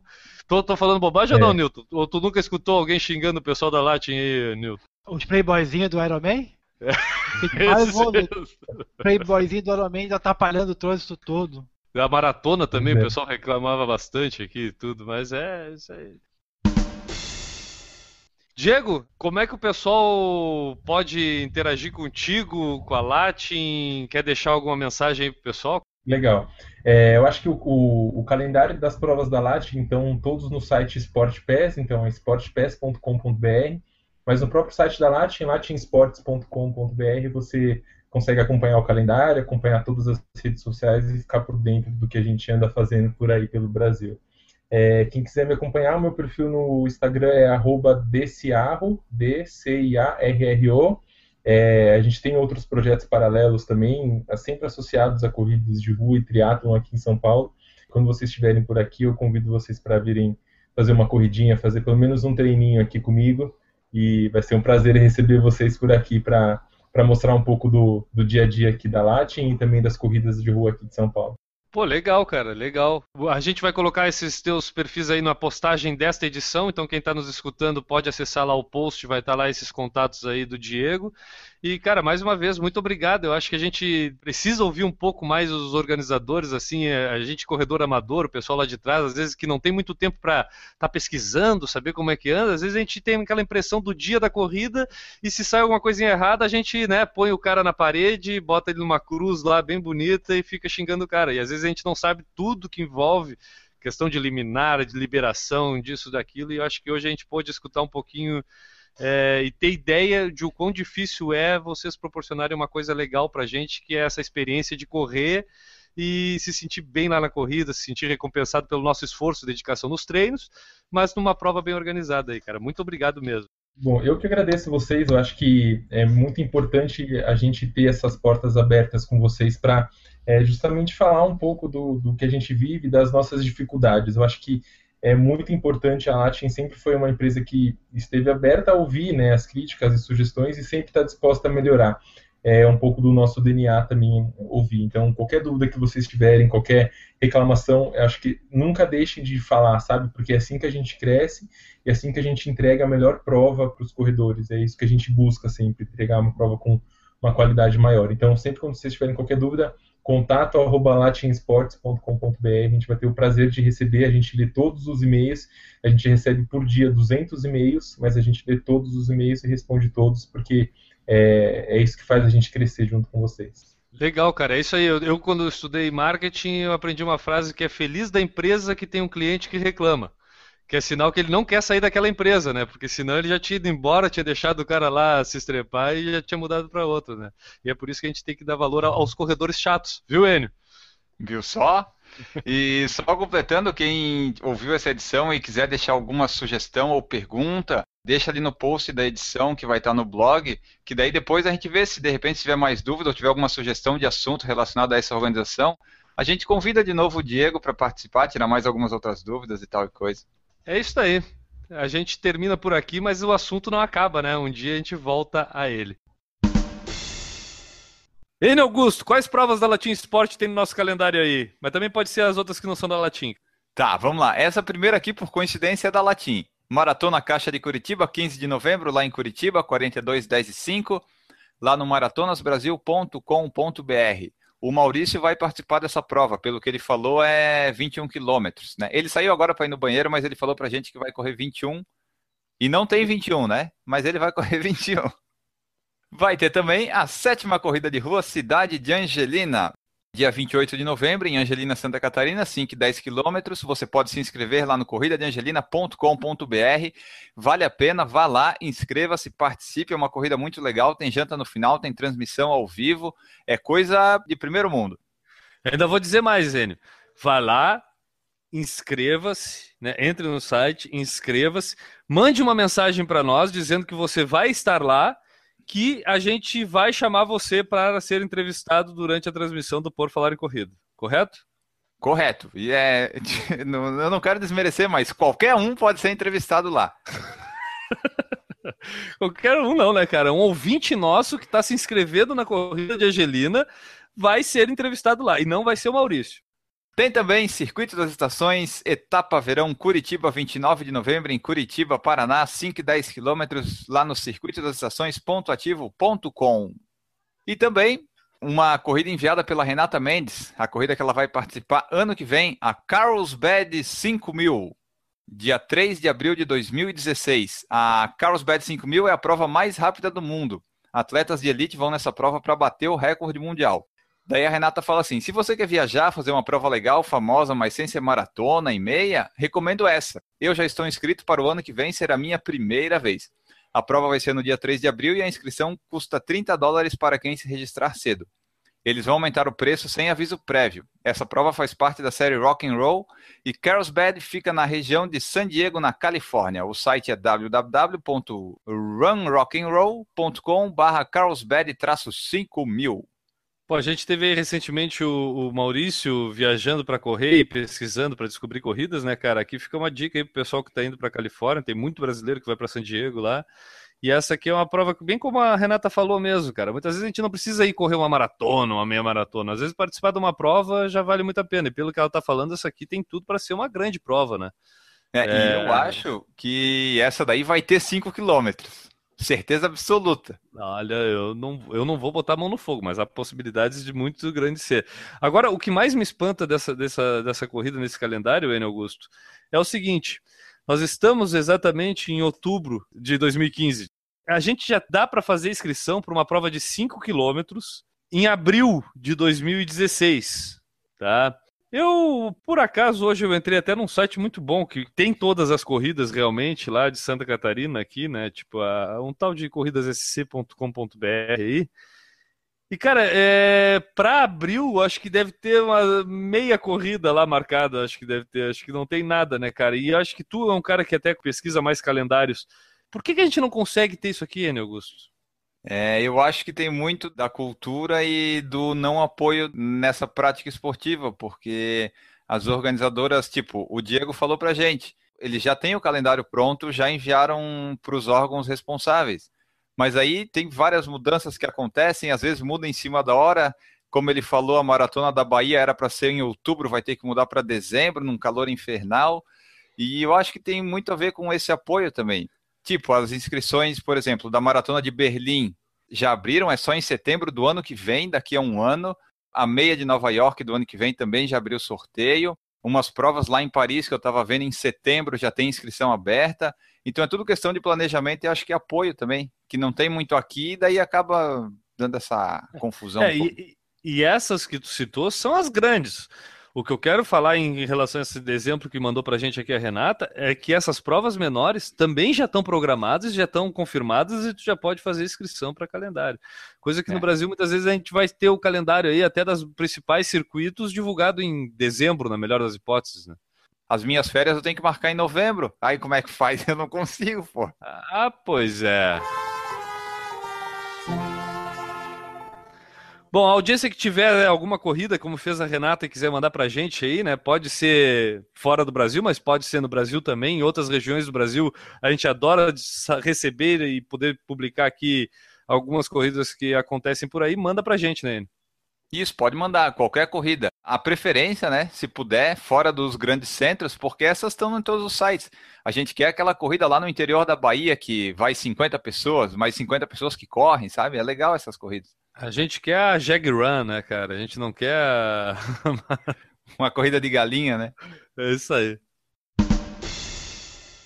Bom, é claro que antes de cruzar a linha de chegada dessa edição do Por Falar em Corrida, a gente precisa colocar em dia as mensagens que a gente recebeu aí por todas as nossas mídias sociais e dar voz a quem nos escuta.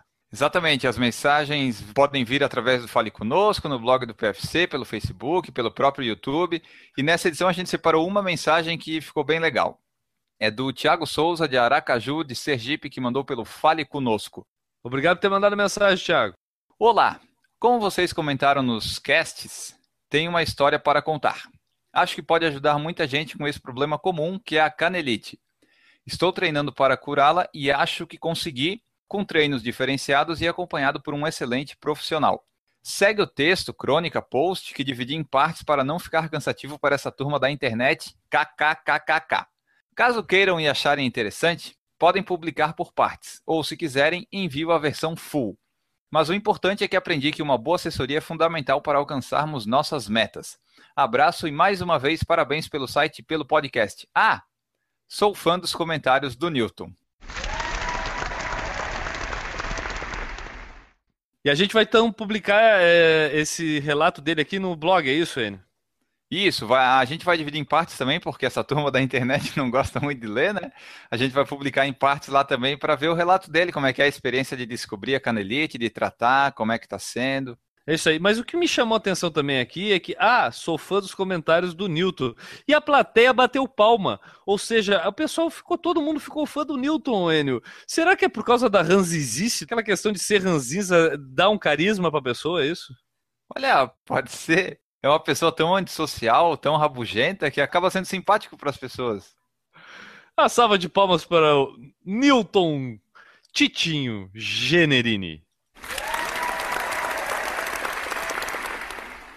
E daí também é só agradecer a interatividade do pessoal no Facebook, comentários no blog, no Twitter, porque a gente está vendo lá, a gente está postando mais coisas no blog, a gente está vendo que está tendo um retorno, o pessoal comenta, o pessoal comenta no Twitter, tanto no YouTube, manda e-mail, e é sempre bom lembrar que a gente responde tudo, absolutamente tudo. Até se você manda só um oi, vocês são muito legais, a gente responde também. Até, até nós... emoji. A pessoa que põe um emoji lá, nós respondemos. Talvez com outro emoji, mas até emoji a gente responde, né?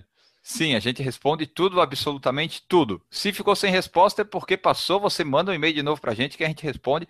A gente não gosta de deixar ninguém sem resposta. É isso aí. Só que quando mandar um e-mail para a gente poder ler a mensagem aqui, identifique-se, né? Diga de onde é e, e aqui veio. Né? Isso, fica mais fácil para a gente.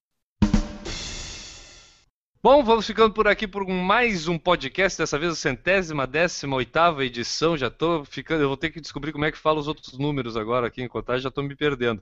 Newton, arroba Corridas SC, o pessoal quiser saber todos os calendários aí, inclusive as provas da Latin Sports, estão lá no Corridas SC? Sempre estão lá. Corridas de Santa Catarina, corridassc.com.br, Corridas do Paraná, corridaspr.com.br e do RS, corridasbr/rs. Maurício Geronasso, teu jabá, teu abraço vai para quem hoje? Meu abraço hoje vai para o Enio, porque ele me enganou. Quando eu li a, o nome desse programa hoje, a corrida que você não vê, achei que o convidado ia ser o Steve Wonder.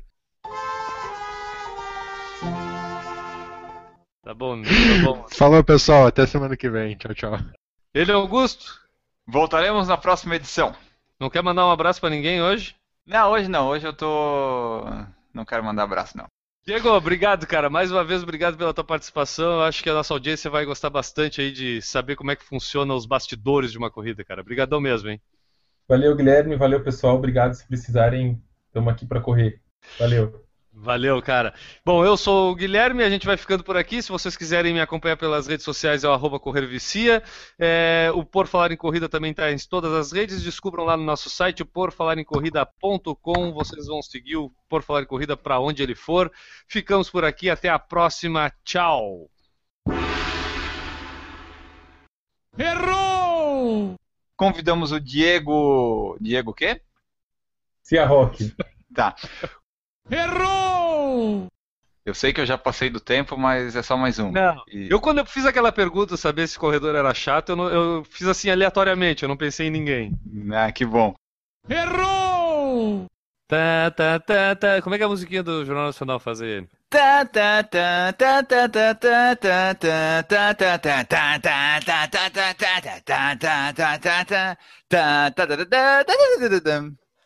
Boa noite.